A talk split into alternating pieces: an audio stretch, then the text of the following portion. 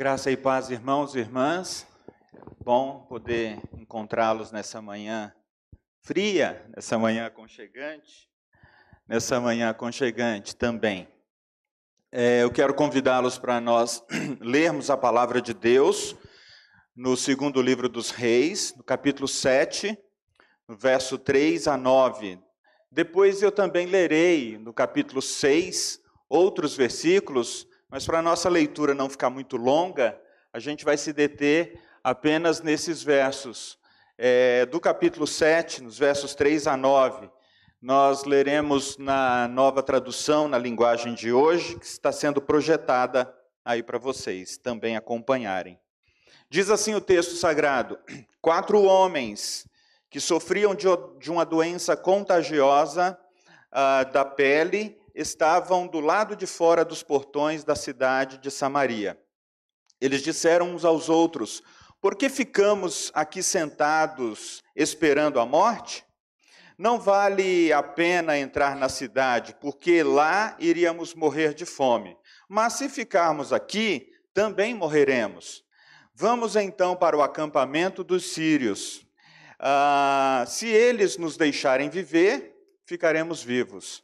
Se nos matarem, bem, nós vamos morrer de qualquer jeito mesmo.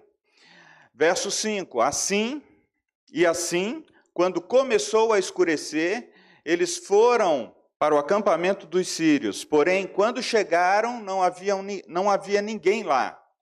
Deus havia feito com que os sírios ouvissem um barulho que parecia de um grande exército com cavalos e carros de guerra. Então eles pensaram que o rei de Israel havia pago os reis dos heteus e dos egípcios e os seus exércitos para os atacarem.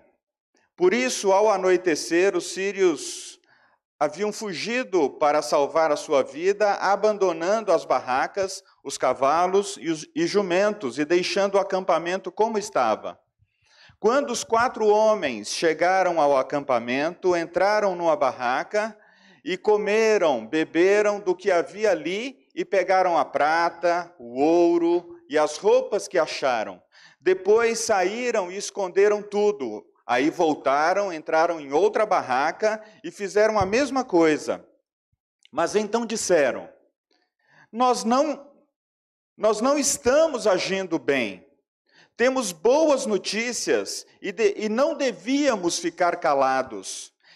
Se esperarmos até amanhã para contar, certamente seremos castigados. Vamos agora mesmo contar isso lá no palácio. Palavras do Senhor ao nosso coração. Que Deus possa falar contigo, meu irmão, que Deus possa falar com cada um de nós é, nesta manhã.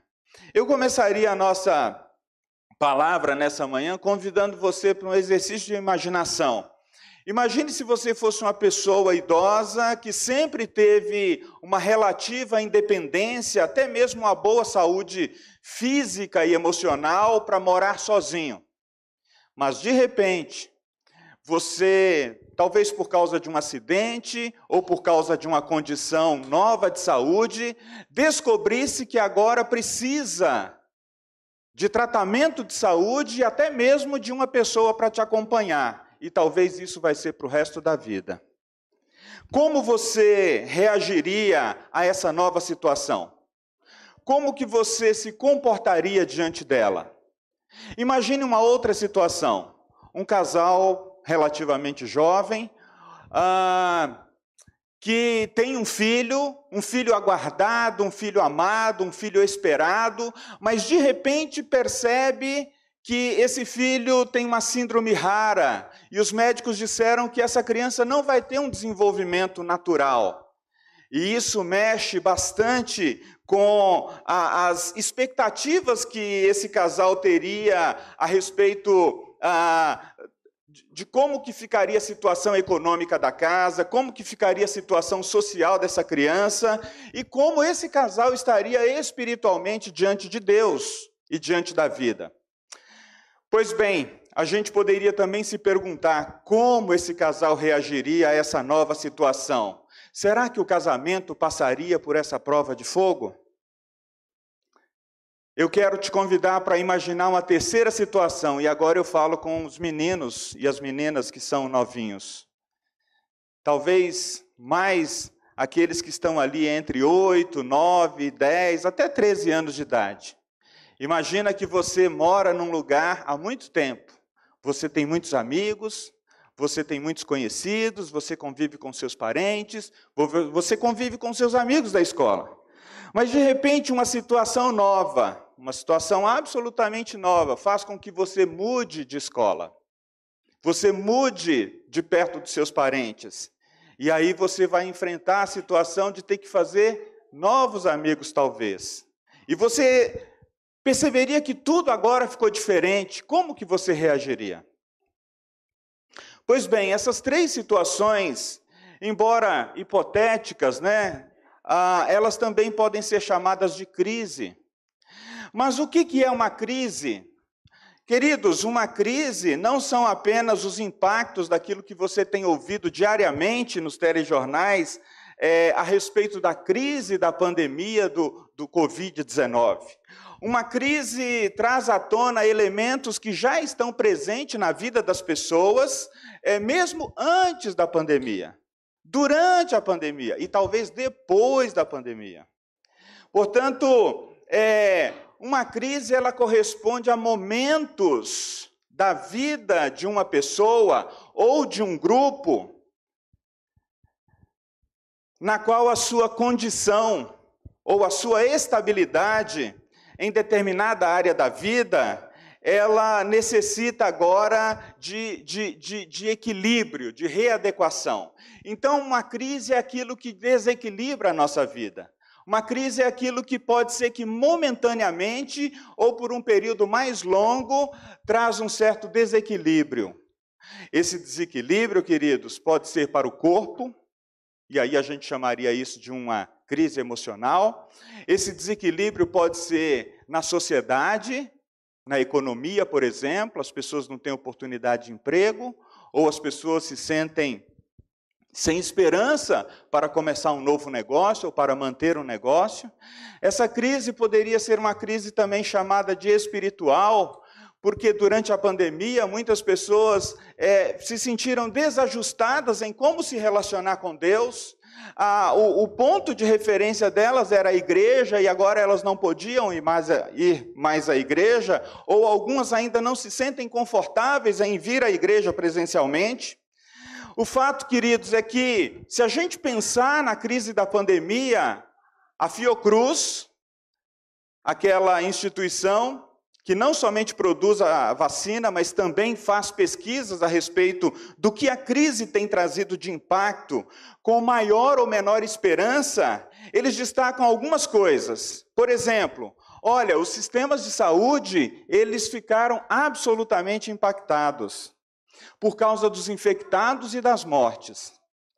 O enorme número de pessoas que não conseguiram chorar a morte dos seus entes queridos, nem mesmo sepultá-los. Há, há, há, também um, um, grande número de pessoas que não conseguiram continuar os seus tratamentos de saúde, tiveram cirurgias, por exemplo, adiadas. Aliás, eu estou com a cirurgia adiada. E eu estou com medo de voltar lá.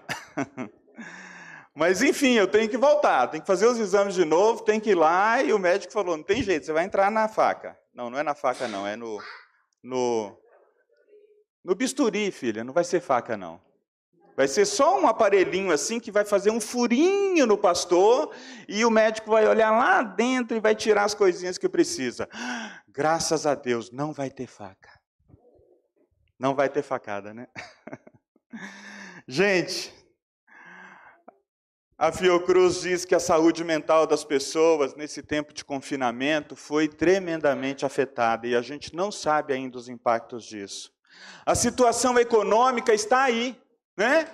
A gente já sabe mais ou menos. Ah, antes da pandemia eu comprava um arroz mais ou menos de tal valor, agora está quase o dobro. Eu comprava uma carne mais ou menos de tal valor, agora está o dobro. E assim por diante. Combustível e tudo mais. há algo que impactou profundamente a vida das pessoas e que talvez a gente guardava no coração, mas não tinha coragem de contar. O temor pelo risco de adoecimento e morte. Ah, pastor, mas nós somos crentes, a gente não tem medo dessas coisas. Não temos? Ah.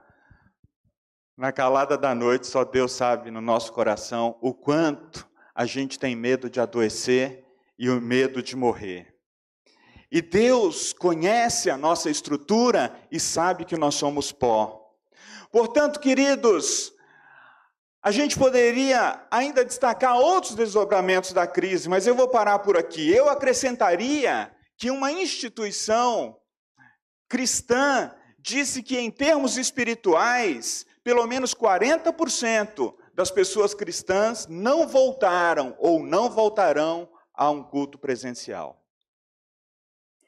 porque muitas dessas pessoas ainda não conseguiram administrar o medo, não conseguiram administrar como é viver nesse mundo, ainda que a doença está presente.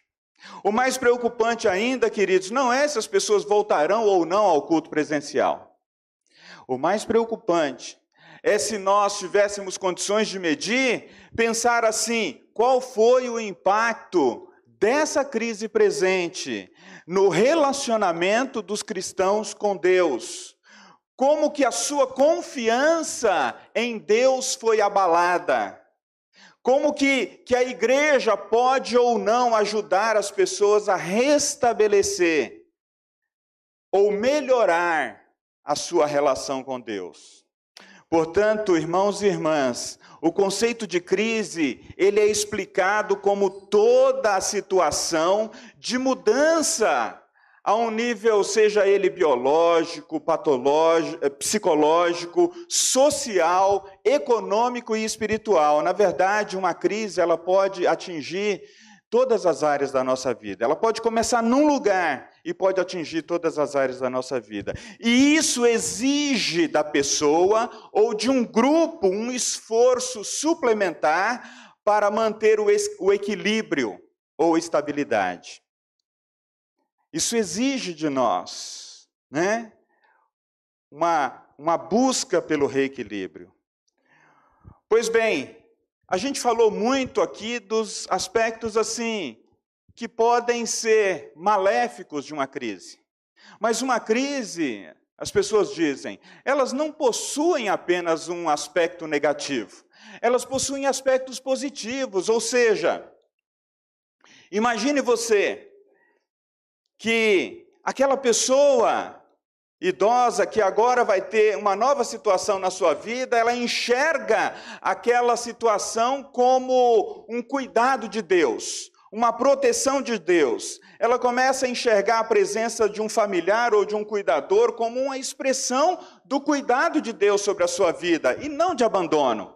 Então, ela usa essa situação nova, que pode ser chamada de crise, como uma oportunidade de experimentar uma nova fase ou de crescer.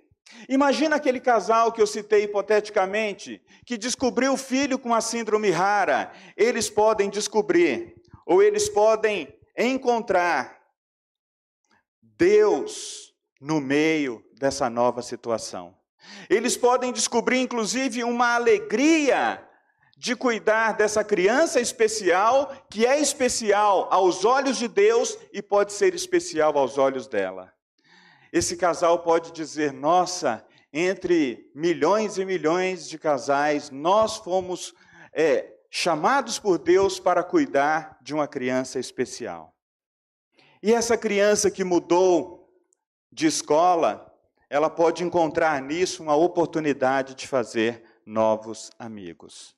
Então vocês percebem que uma crise pode ser uma situação que nos desestabiliza, mas a gente pode avançar, a gente pode crescer, a gente pode descobrir novas situações, mas a gente também pode paralisar. A gente pode, inclusive, fugir. A gente pode, não, eu vou enfrentar essa nova situação e eu vou lutar. Queridos, a Bíblia fala de um momento de crise. E a gente leu o texto de 2 Reis, uh, que relata um momento de crise na história do povo de Israel. E eu quero convidá-lo, eu quero desafiá-lo a olhar para esse texto nessa manhã com a seguinte perspectiva: na crise, olhe para a sua vida com esperança. Na crise, olhe para a sua vida com esperança. Eu me lembro que eu tive uma crise, uma das primeiras crises assim que eu me lembro, eu tinha sete para oito anos de idade e meus pais se mudaram no mesmo bairro, no mesmo bairro, mas para um outro lugar. Então, aqueles coleguinhas que eu tinha naquela região ali, eu imaginei assim: ah, eu perdi todos eles. E para mim aquilo foi uma crise muito grande. Ah, parece que eu perdi tudo que eu tinha, eram os meus amigos. Mas eu os encontrava em outros lugares de vez em quando. Queridos, o que, que é a história que a gente leu lá em 2 Reis, no capítulo 7, na verdade, ela tem um contexto que começa no capítulo 6. O que, que essa história pode nos ensinar? O que, que essa história pode trazer para mim e para você, para que eu e você possamos olhar a vida com mais esperança? A primeira coisa que essa história que começa no capítulo 6 pode nos ensinar é isto: reconheça a presença de Deus sem dispensar a ajuda dos outros. Reconheça a presença de Deus sem dispensar a ajuda dos outros.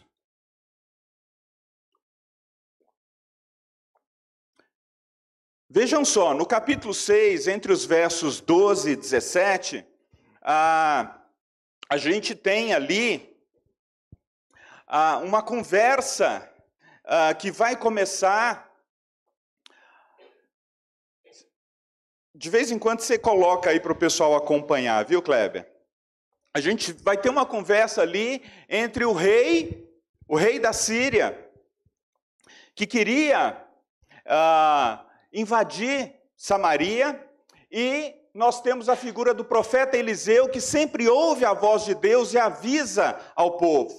Períodos de mudanças e perdas na nossa vida, queridos irmãos e irmãs, precisam ser períodos em que a gente descobre a presença de Deus. Ah, e é interessante que a presença de Deus ela é revelada pela Bíblia, que produz mais fé no nosso coração. É por isso que nesse tempo que você está vivendo, a, a gente deve se perguntar: eu tenho ouvido abundantemente a Bíblia, eu tenho lido a Bíblia, eu tenho ouvido o Senhor falar pela palavra. Romanos 10, 17 diz: a fé vem pelo ouvir, e o ouvir a palavra de Deus. Então vocês percebem que em tempos que a gente está inseguro, a gente está se sentindo é, é, como se desestabilizados, ouvir a palavra regularmente gera mais fé no nosso coração, gera mais esperança no nosso coração, ajuda-nos a perceber a presença de Deus. Imagina se, imagine você e eu, todos os sermões ou todos os ensinos que a gente ouviu durante a nossa vida, se eles permanecessem apenas como algo que a gente recebeu na nossa mente, no nosso intelecto, mas a gente não trouxe isso para a prática, talvez a gente conviveu com a ideia de que a gente sabia como viver ou como administrar a nossa vida no meio de uma crise ou no meio de uma, um momento de mudança. E é por isso que Jesus vai dizer em João 14, 23: A pessoa que me ama, ela obedecerá a minha mensagem. E obedecer aqui, Jesus está querendo dizer, vai viver, vai praticar, vai colocar em prática aquilo que eu estou dizendo. O rei da Síria, ele, ele, ele não conseguia surpreender o povo de Israel. Porque todas as vezes que ele armava um acampamento e dizia, eu vou cercar Samaria, Deus falava para o profeta e o profeta avisava para o rei. E é interessante que nesse momento o profeta ele possuía um empregado, né, um servo que andava com ele dia e noite. E o que mais chama a atenção é que, embora esse servo temesse ao Senhor, uma bela noite ele acorda e percebe que toda a, a, região que ele está está cercada por inimigos. E ele acorda desesperado, volta no seu, no seu, no seu profeta, no seu líder, Eliseu e diz: Olha, o que, que nós vamos fazer? Nós estamos cercados.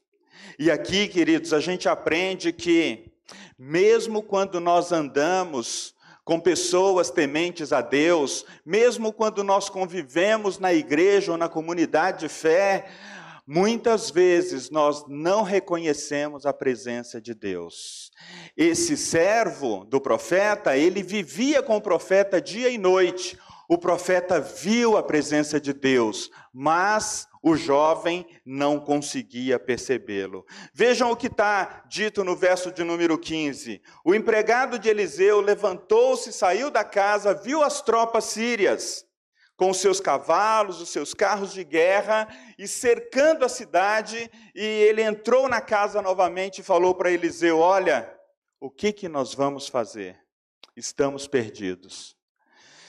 Queridos, você pode ter nascido na igreja, você pode ter é, escutado muitos sermões, você pode até ter lido a Bíblia muitas vezes e andar com pessoas cheias de fé, e ainda assim, em momentos da sua vida, não reconhecer a presença de Deus em tempos de mudança. Não reconhecer a presença de de Deus, guardando a sua vida, protegendo aquilo que você é e faz, e aí eu digo, sem comunhão com Deus, a nossa fé se abala.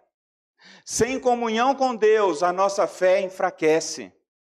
Sem viver uma vida que busca diariamente o Senhor, os nossos olhos ficam obscurecidos. Você já imaginou?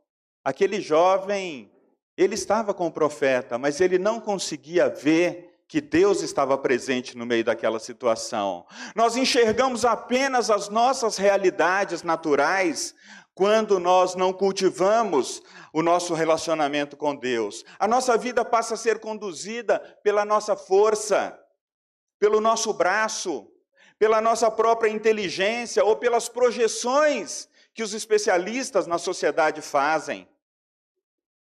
E nós somos dominados pelo medo. Queridos, Eliseu encorajou o seu empregado, dizendo no verso 16: Não tenha medo. Aqueles que estão conosco são mais numerosos do que os que estão com eles. Talvez você se sinta até bem quando encontra alguém da igreja, alguém do seu círculo de amizade, uma pessoa cristã, cheia de fé nesse tempo de crise, e essa pessoa te anima, essa pessoa te encoraja, essa pessoa diz para você: olha, Deus está conosco. Os anjos do Senhor acampam-se ao nosso redor. Não tenha medo, Coloque sua fé em Jesus, exerça sua confiança nele. Mas ainda assim, você sente que a sua vida parece não mudar, você não consegue realmente colocar toda a confiança no Senhor. Foi assim também com o empregado de Eliseu. Até que Eliseu orou a Deus. E aí a gente percebe aqui algo interessante. Estar com pessoas cheias de fé muitas vezes nos animam e encorajam, mas a mudança vem quando Deus toca em nós, quando Deus responde uma oração, ou quando Deus deliberadamente decide agir em nosso favor.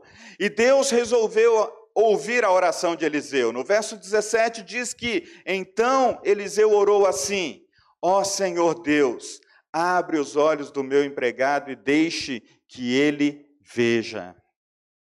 Você tem alguém que ora por você para que os seus olhos sejam abertos diante de uma situação de mudança na sua vida?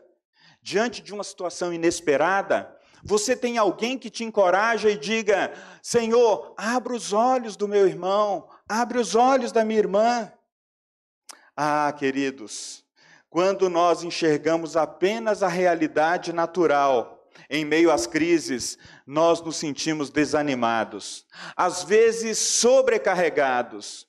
e às vezes sem força para caminhar.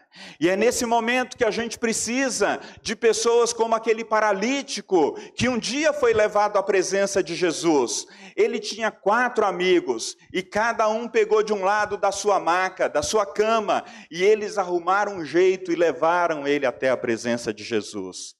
Ah, como é bom quando alguém ora comigo nesse tempo de crise. Ah, como é bom, como é bom quando alguém diz, pastor, anime o seu coração, seja em relação à sua família, seja em relação à igreja, seja em relação à situação que está por aí. Você tem alguém que ora por você e Deus responde? Você tem alguém que ora por você e Deus responde? Há pessoas na igreja que podem orar por você. Há pessoas na igreja que você pode recorrer. Há pessoas na igreja que querem apoiar você no seu tempo que você está vivendo. Queridos, eu quero passar a segunda verdade que a gente pode aprender na crise, para a gente olhar para a nossa vida com esperança. E ela está ainda no capítulo 6, dos versos 24 ao verso de número 30, porque ali a gente vê um segundo momento em que passou algum tempo. As situações que estavam presentes na vida do povo de Israel, aquela primeira crise do rei querendo invadir Samaria, um tempo depois, verso 24, os sírios novamente querem dominar Israel. E através do seu rei Ben-Hadad, isso fica declarado e diz que por causa disso surge novamente uma situação de grande fome na região. Portanto, queridos, há situações na nossa vida que a gente experimenta por meio de crises temporárias e há outras que são crises que se repetem e nós não temos certeza se elas irão embora. Você já parou para pensar nisso? Que há crises na nossa vida que elas se repetem e a gente não sabe se elas irão embora. Se for uma crise em relação à nossa saúde física, os comentaristas costumam dizer que Paulo poderia ter uma doença que não tinha cura e ele pedia a Deus a cura para a sua doença e o Senhor respondia: A minha graça te basta, porque o meu poder se, se aperfeiçoa na fraqueza. Nós não temos certeza se o problema de Paulo era uma doença física. Mas a questão aqui é que nós podemos ter uma condição na nossa vida que você vai percebendo que ela vai e volta ou ela provavelmente não passará. E aí, a gente entende aqui que Israel tinha essa situação em que, volta e meia, os reinos ao redor queriam invadi-lo ou queria dominá-lo. E às vezes, por causa da sua desobediência ou por causa dos propósitos de Deus, o Senhor até permitia. Ao ponto em que o rei de Samaria, enquanto ele, ele caminhava ali por cima da muralha, e por que, que havia uma grande fome naquela região? Porque uma estratégia de guerra naquela época era: um exército montava acampamento perto de uma cidade que eles queriam invadir, e ali o rei daquela cidade ficava sabendo que um exército inimigo estava acampado, com pouco tempo, os suprimentos daquela cidade começavam a acabar. A comida, a água, as pessoas não podiam sair, e o acampamento ficava montado ali até aquele pessoal falar: olha, ou a gente se rende, ou aquele exército invade. Bem, o momento era esse. O rei passava por cima de uma muralha. Uma mulher olha para ele e diz: Eu preciso da sua ajuda. O rei diz: Você acha que eu tenho trigo? Você acha que eu tenho vinho? Mas qual que é a sua demanda? Qual que é a sua necessidade? E aí, entre os versos de número 28 a 30, na parte A, a gente fica sabendo de uma história terrível. A gente fica sabendo que aquelas mulheres, elas estavam passando por uma fome tão terrível que elas cogitaram, inclusive, se alimentar dos seus próprios filhos. E uma delas reclama isso para o rei. Quando o rei ouve essa história terrível, ele rasga suas roupas em sinal de desgosto. E nesse episódio, ele não apenas se volta para contra os inimigos dele, mas ele pensa que a culpa seria do profeta e do próprio Deus. E ele manda mensageiro na casa do profeta para pegar o profeta. Queridos, você e eu só podemos lidar com as situações que vêm e voltam na nossa vida, aquelas situações que prolongam e se repetem na nossa vida, se a gente parar de buscar culpados. Ah, eu estou passando por essa situação é porque eu venho de uma família complicada. Ah, eu estou passando por essa situação ah, porque a minha história de fato vai me levar para esse lugar. Situações de crise que já existem na sua vida e que voltam com mais força, são situações que precisam ser encaradas, que precisam de um posicionamento nosso. E parece que durante a pandemia, queridos, muitas situações que nós já tínhamos, muitas situações que já estavam presentes na sociedade, elas elas ganharam mais força. Dizem que os casamentos que já estavam fracos se enfraqueceram mais e alguns talvez não resistiram. As famílias que viviam situações de abuso começaram a experimentar muito mais abusos. Crianças sendo abusadas, e a maioria delas é pelos seus próprios parentes. Situações de ansiedade, fobias, pânicos, situações emocionais profundas que já existiam antes da crise, elas voltaram com mais força ainda. Queridos, enfermidades da alma, crise financeira, frieza espiritual, elas se tornaram mais claras. Há muitas pessoas que não ficaram frias espiritualmente por causa da pandemia. Elas já viviam uma vida ou uma história de frieza espiritual na sua relação com Deus. E na pandemia, elas se sentiram mais abandonadas ainda na sua relação com Deus e as pessoas.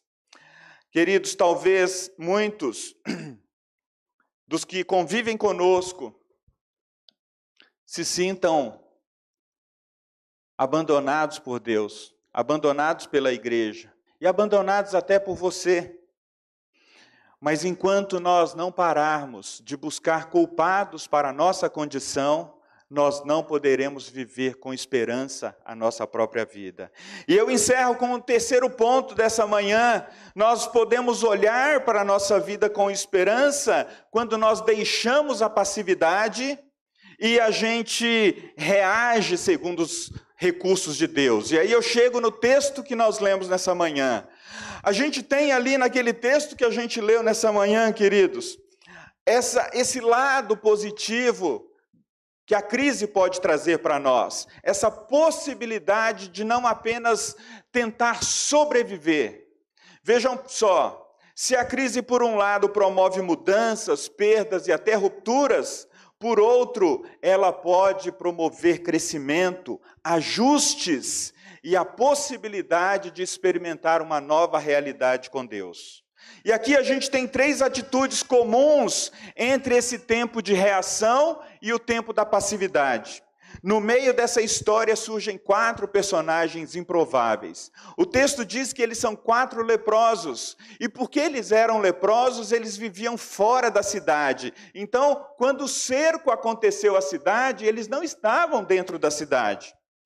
E é interessante, queridos, que em razão dessa doença, eles não somente tinham que viver sozinhos, manter um distanciamento social obrigatório, viverem isolados, mas eles também eram marginalizados por causa da sua condição. Eles, eles Portanto, queridos, eram pessoas improváveis para que a, a, a, tanto a cidade quanto eles mesmos pudessem experimentar uma nova realidade. E aqui três atitudes podem ser encontradas nesses homens comuns: atitude de desespero, de resignação e de esperança. O desespero, queridos, num tempo de mudança ou de crise, é, aparece quando eu desejo algo, eu desejo algo com vontade mesmo, né? Algo que eu desejo muito, mas de alguma maneira eu creio que aquilo não vai acontecer. Às vezes isso é muito comum na vida de, de cristãos, né? A gente crê num Deus que é presente, num Deus que é, é, é, bondoso, que é amoroso, mas diante de uma situação de crise, o desespero faz com que eu, de alguma maneira, uh, não perceba a presença de Deus. E no desespero, queridos, o meu anseio, que ainda é forte, mas muitas vezes acredita que ele não será satisfeito, ele é confrontado. E a ideia de, de, e a ideia do futuro se torna algo doloroso para mim. E os versos 3 na parte B e no verso 4 diz que aqueles homens disseram assim: por que ah, ficamos aqui sentados esperando a morte?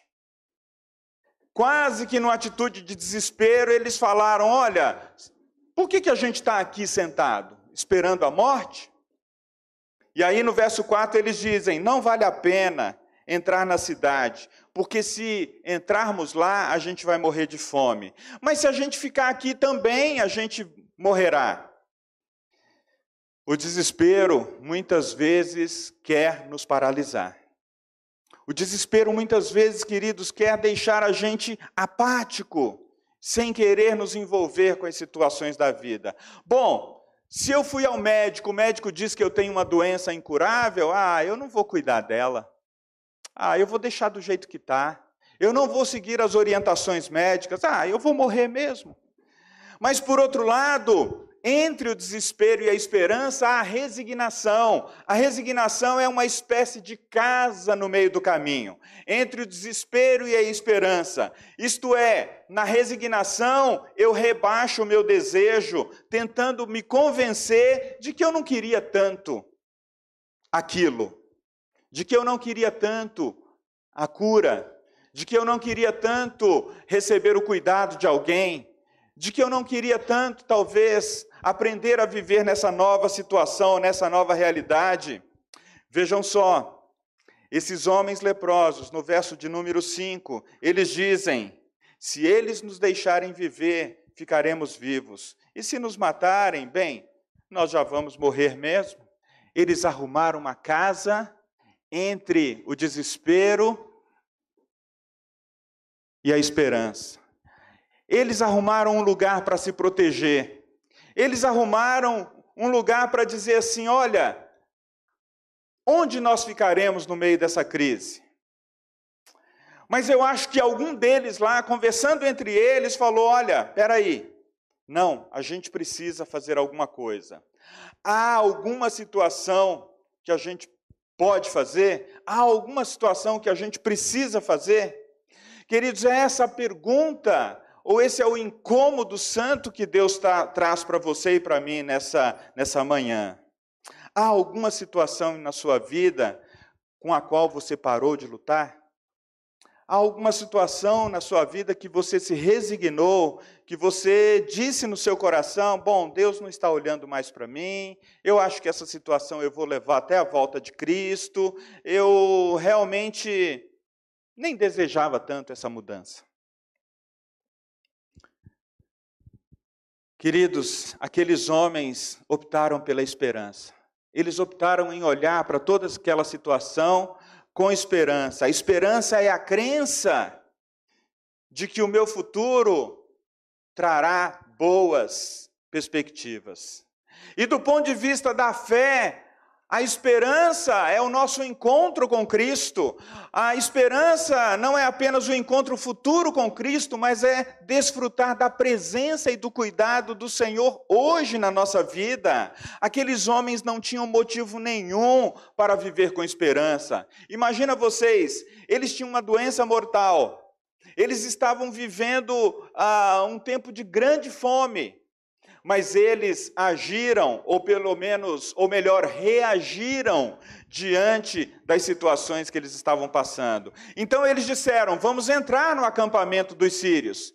E quando eles chegaram lá, durante a noite, Deus havia mandado um barulho, um som, como se exércitos estivessem vindo contra aquele acampamento. Os sírios deixaram seus acampamentos, e quando aqueles homens chegaram ali, eles encontraram comida, eles encontraram roupas, eles encontraram prata, eles encontraram ouro. E eles se, se, se satisfizeram, eles entraram numa, numa, barraca, entraram em outra, e finalmente um deles olhou um para o outro e falou: Gente, mas nós não agimos bem se a gente receber essas coisas só para nós. Nós não agimos bem.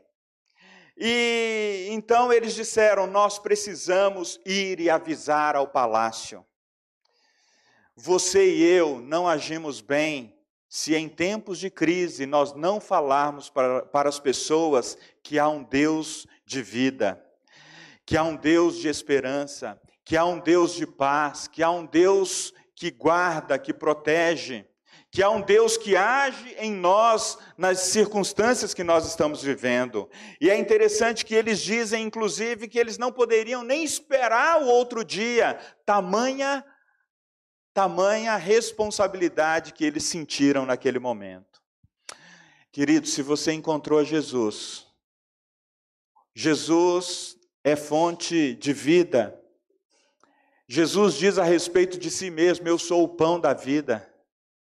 Então ele é alimento para sua alma. Jesus diz a respeito de si mesmo: Eu sou a luz do mundo. Quem ah, anda comigo não andará em trevas. Então você já não está em meio às trevas. Jesus disse a respeito de si mesmo: Eu sou a água da vida. Eu sou a fonte de água viva, né? Aquele que beber de mim nunca mais terá sede. Então você sabe onde dizer para as pessoas que estão com sede, que estão com fome e que estão andando em meio às trevas, onde elas devem buscar e colocar a sua esperança. Assim como a esses homens improváveis, esses homens comuns, esses homens que a Bíblia nem diz o nome deles, o Senhor também nos tirou de uma condição mortal nós estávamos mortos nos nossos delitos e pecados. E a Bíblia diz que o salário do pecado era a morte, mas Deus nos deu o dom gratuito de Deus, a vida eterna. Queridos, nessa manhã, nós aprendemos que para olhar para a nossa vida com esperança, nós precisamos reconhecer a presença de Deus, ainda que seja com a ajuda de outros. Tem alguém que ajuda você a reconhecer a presença de Deus nesse tempo que você está vivendo? Tem alguém que ora com você, que encoraja você e que diz para você: olha, é possível olhar para tudo que você está passando com esperança. Nós aprendemos também nessa manhã que nós precisamos lidar com as crises que se repetem ou que se prolongam na nossa vida. Quando eu tinha mais ou menos ali uns 10 anos de casado, eu estava procurando lidar com as minhas crises no casamento e eu encontrei um pastor experiente. E depois de um tempo de conversa, e depois de um tempo, esse tempo que eu digo é alguns anos, viu, irmãos? Depois de alguns anos de conversa, de café, de oração, de choro, um belo dia eu voltei com aquela mesma reclamação e ele disse: Você já parou para pensar que talvez essa condição que você vive ela não vai desaparecer e você vai ter que viver pela fé cada dia na presença de Deus, junto com a sua esposa e com a família que Ele te der. Nossa, aquilo foi duro, mas aquilo abriu uma nova perspectiva. Há situações que eu preciso levar todos os dias para Deus. Há situações que eu preciso levar todos os dias para o Senhor. E eu não posso procurar culpados. Ou eu não deveria, isso não é saudável para mim. Por fim, deixar a passividade e agir com base na realidade. Aqueles quatro leprosos, eles deixaram a passividade e eles agiram com base na realidade que eles estavam vivendo. E você? Você tem sido controlado pelo desespero? Você tem ficado paralisado na sua relação com Deus, diante das demandas da sua vida? Ou você tem sido alguém que é, buscou no meio do caminho um lugar para se resignar, uma casinha, um lugar de proteção, para você se proteger e dizer lá no seu coração: olha, a vida de comunhão com Deus e as pessoas, é, eu até gostaria, mas ela, eu não estou conseguindo, então eu acho que ela não é tão importante assim. A igreja, a igreja é importante, mas eu acho que eu vou ficar aqui, eu vou ficar aqui no meu cantinho. Eu vou tentar dar conta sozinho. Eu vou lidar com as minhas demandas sozinho. Mas se você é como esses quatro homens comuns e improváveis do nosso texto, você se levantará e você dirá: Eu não ajo bem, eu não estou agindo bem se eu continuar na minha passividade. Eu não estou agindo bem se eu não falar para os outros daquilo que Deus já fez em mim. Hoje pela manhã nós começamos um novo grupo de crescimento aqui na sala pastoral. E entre as cinco, seis pessoas que ali estavam, cada um de nós teve a oportunidade de contar a nossa história. E eu me emocionei com o fato de que como Deus trabalhou na história de cada um de nós fez com que nós nos levantássemos e não ficássemos parados esperando todas as consequências daquilo que a gente passou de ruim na vida. A gente se levantou na força do Senhor e a gente hoje a gente proclama entre nós e queremos proclamar ao mundo o que Deus fez por nós nós encontramos um Deus de vida, nós encontramos um Deus de paz, nós encontramos um Deus de alegria, nós encontramos um Deus da provisão. Em Jesus Cristo, queridos, você e eu encontramos tudo que nós precisamos. Tudo que nós precisamos. E nós não podemos deixar de anunciar aos outros. Eu quero convidar você para orar.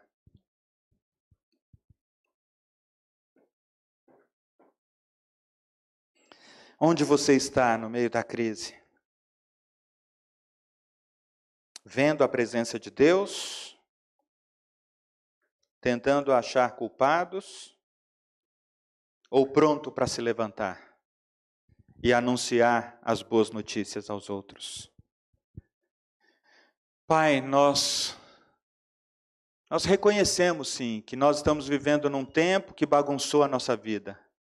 Nós estamos vivendo num tempo em que a gente perdeu o chão. Mas o Senhor abriu os nossos olhos e a gente pode perceber que mais são aqueles que estão do nosso lado, do lado do Senhor, do que aqueles que estão fora de nós, a ponto de nos devorar. Nós entendemos também, Pai, que a gente pode colocar a nossa confiança em Ti, que a gente pode depositar o nosso coração diante do Senhor. A gente não precisa viver movidos pelo desespero, pelo desencanto da resignação, mas nós podemos nos levantar com esperança, porque nós achamos Cristo, o Senhor, que salva, o Senhor que cura, o Senhor que liberta, o Senhor que é pão, o Senhor que é água, é luz, o Senhor que sustenta a nossa vida e a nossa história.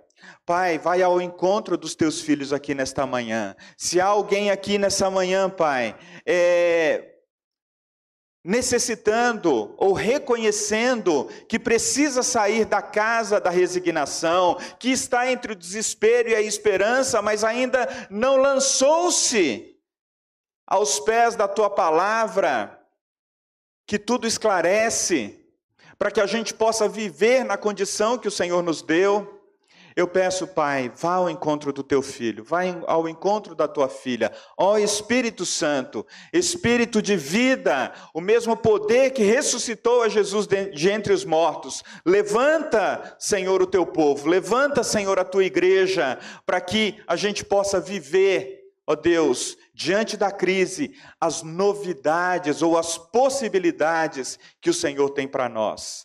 De viver, ó Deus, talvez de maneira mais simples, de viver de maneira mais generosa, de viver de maneira mais. É, que proclama mais e que testemunha mais do teu amor e da tua bondade para as pessoas que estão ao nosso redor. Em nome de Jesus, nós oramos e pedimos. Amém.